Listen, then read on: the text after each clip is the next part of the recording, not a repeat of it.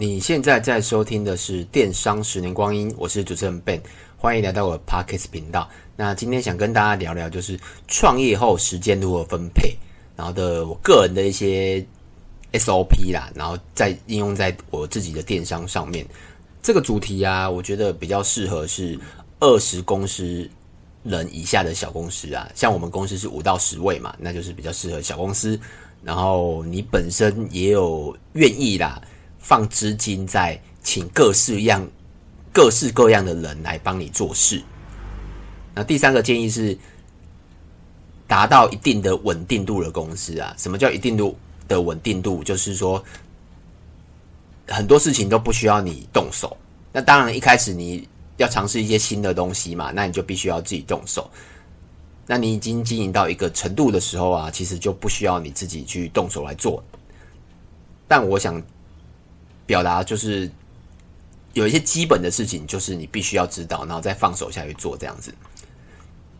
那现在我目前的模式啊，就是周一到周五，就是如果啦，你听看看，如果你跟我的模式是差不多，或是你想要接近我的模式，那可以听看看我这一段的 Podcast 这样子。目前我就是周一到周五上班时间嘛，那周六都是休息。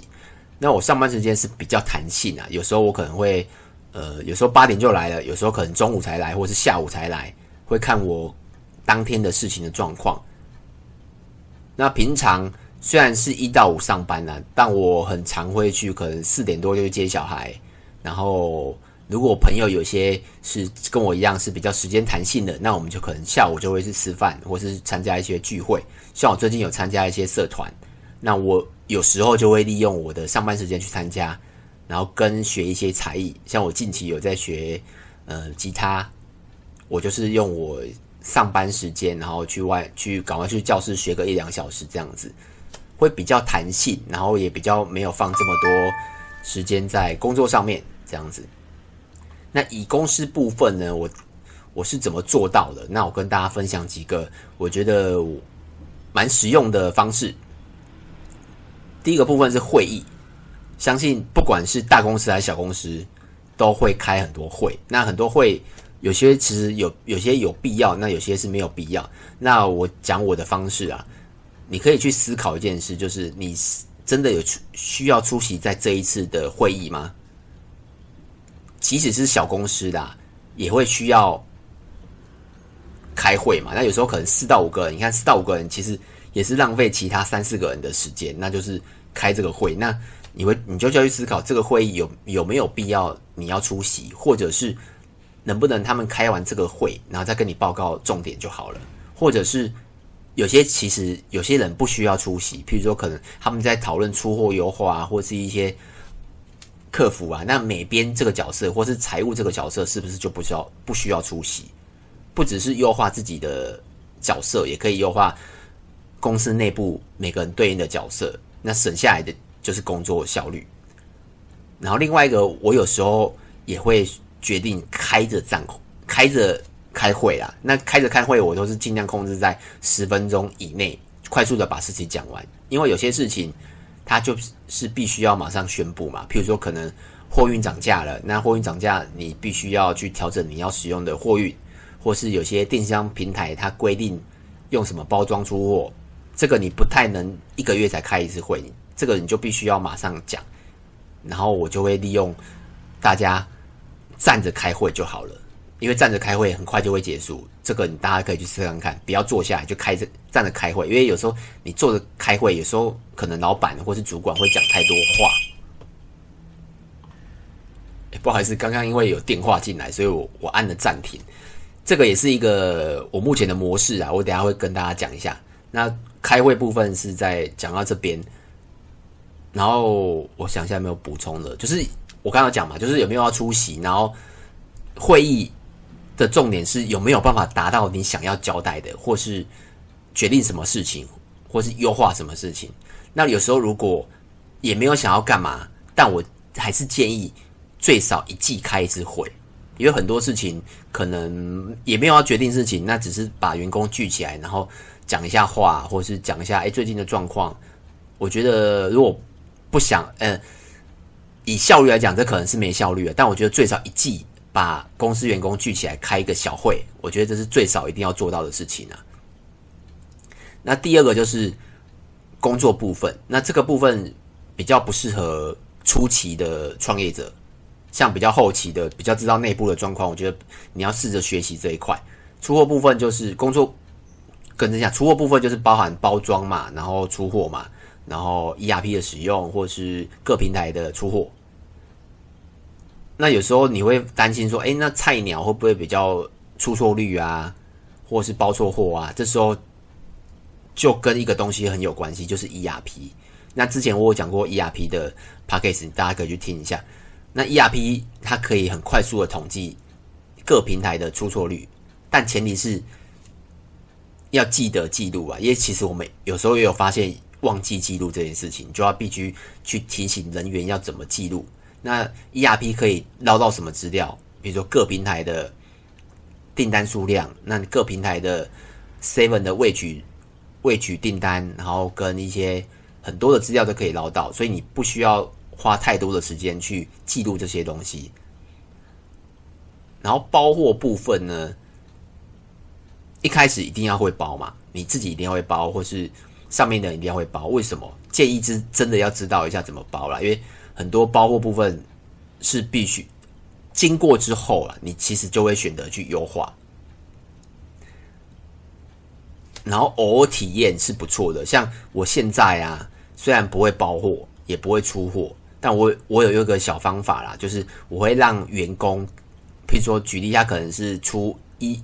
A B 平台，然后 B 员工是出 C D 品牌，那我会让这个两个员工去交换包货，哎，交换出货，然后可能交换个一两天，他们彼此就可以知道哦，为什么你要用这个方式出货？那为什么 A 要用这个方式出货？有时候会找到一些彼此长期一些看不到的一些小问题，这个方式蛮好的，大家可以去试看看。那自己呢？自己其实也可以偶尔下去体验看看，像有时候之前疫情的时候。我就只能只能我自己去自己去包嘛，那我包的时候就发现一些小问题，那你就可以根据这些问题去优化。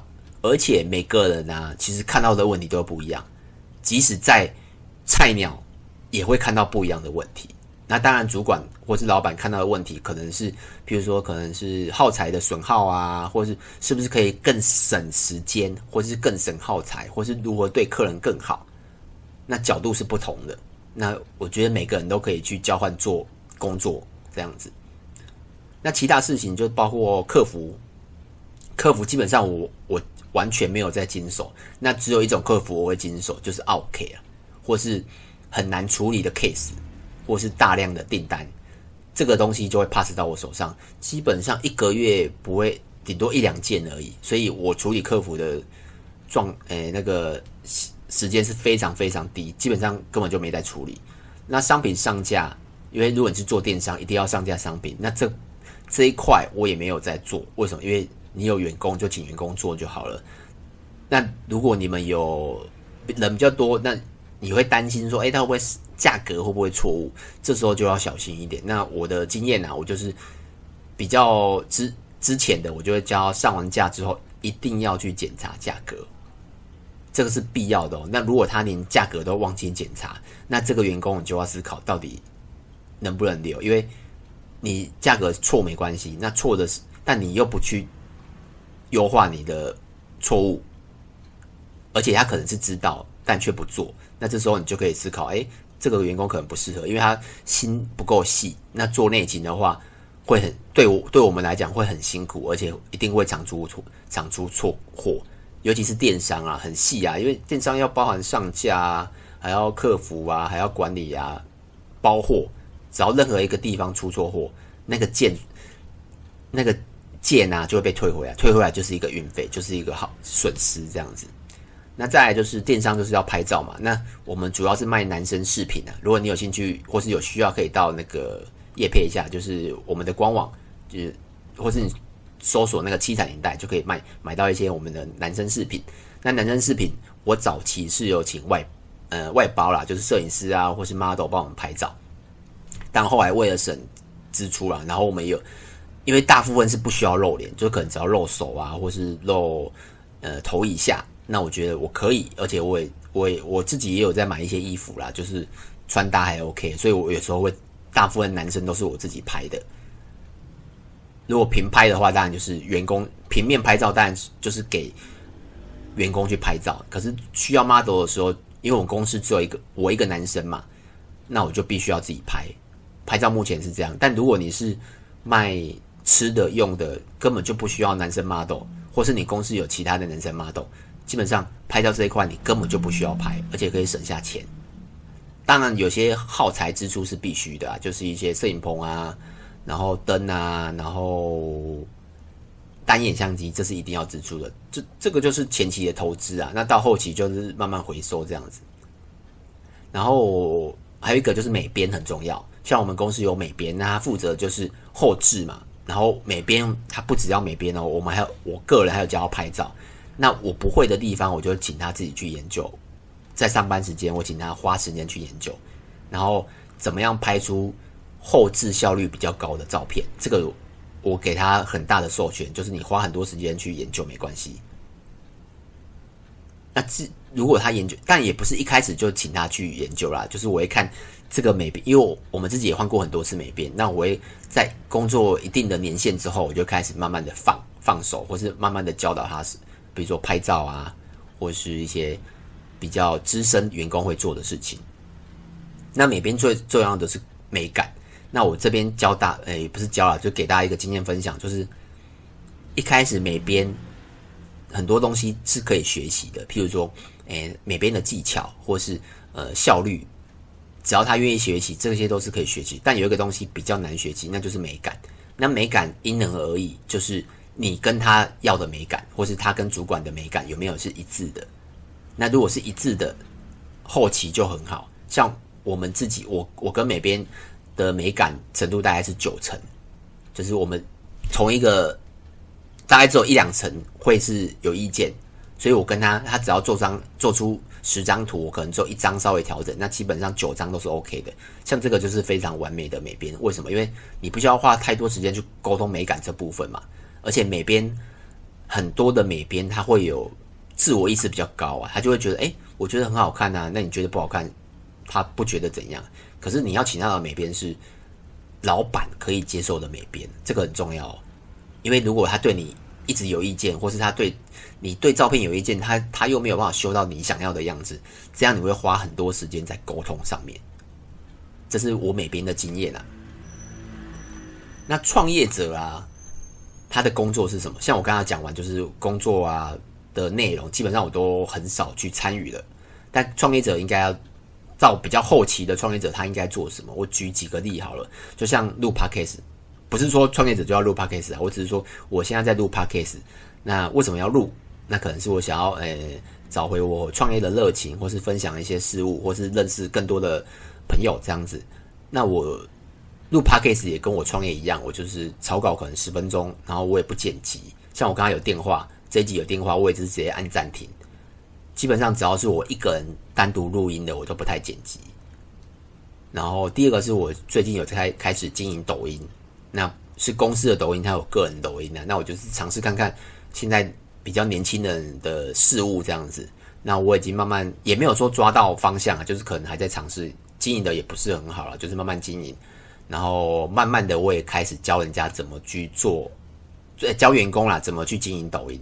因为我已经知道怎么模式了嘛，就是呃怎么用剪影，然后怎么怎么上抖音，然后一一些 know how 我大概知道了，那我就会把录好的影片直接交给员工，叫他去后置就可以了。所以你看，文本可能百分之百要抖音这一块我完全要自己去弄，可是我现在可能慢慢放，可能放十趴二十趴，到最后可能是八十趴九十趴都不需要我了。然后再来就是经营 YouTube，那 YouTube。我目前的工作啊，就是负责想，我讲的是我们七彩年代的 YouTube，不是电商十年光阴的 YouTube 哦。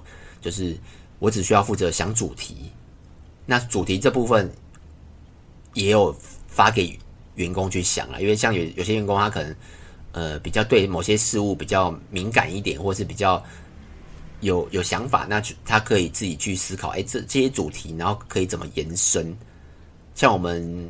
YouTube 有很多那种手做的饰品、手做的串珠、手做的手工的东西，就是我们员工自己去发想，或是去看别人的 YouTube，觉得诶，这个应该会有点阅率哦，那就可以去思考看看怎么录。那我的部分呢、啊，因为男生穿搭还是必须要男生嘛，那我的部分就是录，大部分都是男生。那我刚刚有讲到，就是像手做的部分，或是一些商品介绍，很基本的，或是一些 know how 商品的 know how，这个不需要露脸的，我就会交给我们公司的小姐去做。那你说，哎，那怕不怕说做的不到位？那这时候你就要学会放手，然后慢慢的就可以把事情交出去了。就是你有没有发现，我的方法其实都是自己做，那做到最后面。熟能生巧之后，然后再去挑战下一个事情。创业者，我觉得应该是这样了，而不是说你已经玩到哇出神入。我个人啊，因为像有些人就是玩到出神入化，赚很多钱嘛。那因为我自己比较喜欢挑战一些新的东西，或是一些找到热情啊，所以我大概会是这么做。然后目前啊，我刚刚讲的，我就是尝试新事物嘛。那还有，譬如说呃税务部分。那税务部分，我们自己有那个请会计事务所，那就是我我的部分就很简单嘛，就是单纯公司的内账，一个月不会花到一小时做。然后采购部分，呃，记账一定是交给公司员工记啊，只是新品采购啦，我可能会想要采购什么东西，然后看有没有商机啊，这个东西也是我也去也是我去做的啦。所以总结这一集就是要告诉大家，时间的效率很重要，那你就去思考。一定要非你不可吗？那是不是可以由他人取代？然后再来就是你要怎么好好安排你的优先顺序？就是有些事情是呃非做不可，或是可做可不做，或是有空再做。像我自己就因为我自己又是用那个一个软体叫 Evernote，它就是可以记录你的一些事情。那我就会排序什么是非做不可啊，或是有空再做啊。那就是可以去记录你的工作，大概是这样子。那有什么问题呢？可以到 YouTube 跟 FB 找我，名字都是电商的十年光阴。如果你这一集呀、有觉得有帮助到你，也可以到 Apple Podcast 给我一个五星评分，那给一个鼓励哦。那就这样子，拜拜。